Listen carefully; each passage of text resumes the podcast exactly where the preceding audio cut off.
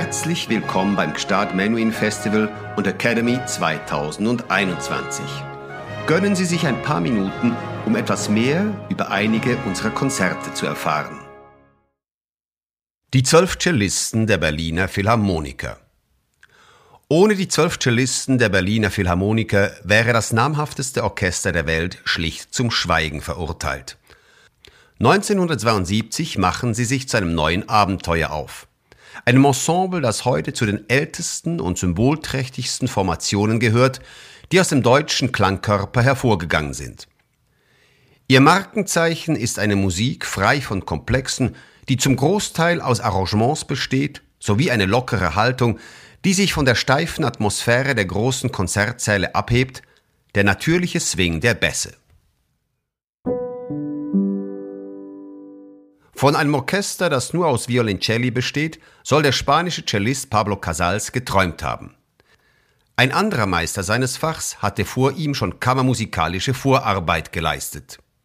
Julius Klengel, Cello-Virtuose, Pädagoge und Komponist, schrieb 1920 einen Hymnus für zwölf Violoncelli.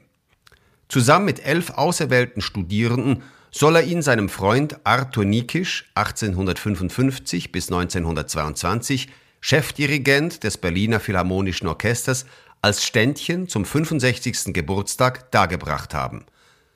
Zwei Jahre später erlebte das Werk seine für lange Zeit letzte Aufführung. Das getragene Stück mit dem tonal mutigen Anfang wurde Ende Januar 1922 zu Nikischs Begräbnis gespielt. 50 Jahre danach aber sorgte die Kuriosität des Leipziger Virtuosen und Komponisten für ein historisches Ereignis. Mit Klengels Werk begann die Geschichte der zwölf Cellisten, die jetzt schon 49 Jahre umfasst. Für das Repertoire sorgte unter anderem jene Art von Zufall, der gern mit den Erfolgreichen und Tatkräftigen ist.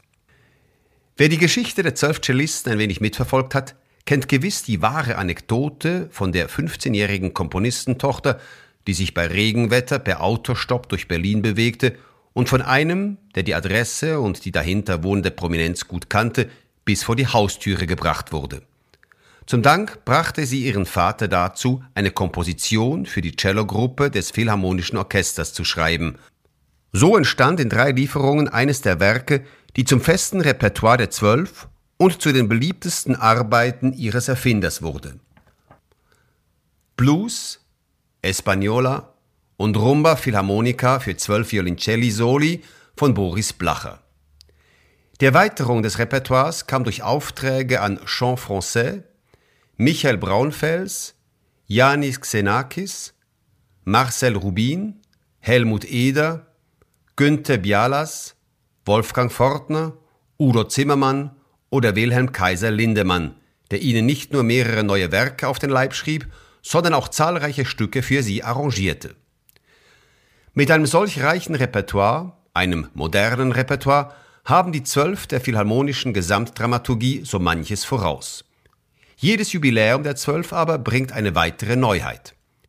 1992 schenkte Wolfgang Riem sich zum 40. und den Cellisten zum 20. einen Augenblick.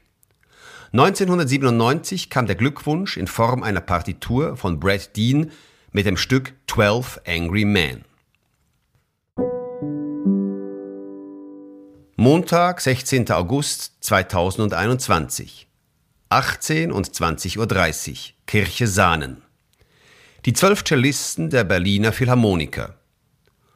Ludwig Quandt, Bruno Delepeler, Dietmar Schwalke, Nikolaus Römisch, Christoph Igelbrink, Olaf Mahninger, Martin Menking, Knut Weber, Stefan Konsch, David Rienecker, Solène Keramerek, Martin Löhr.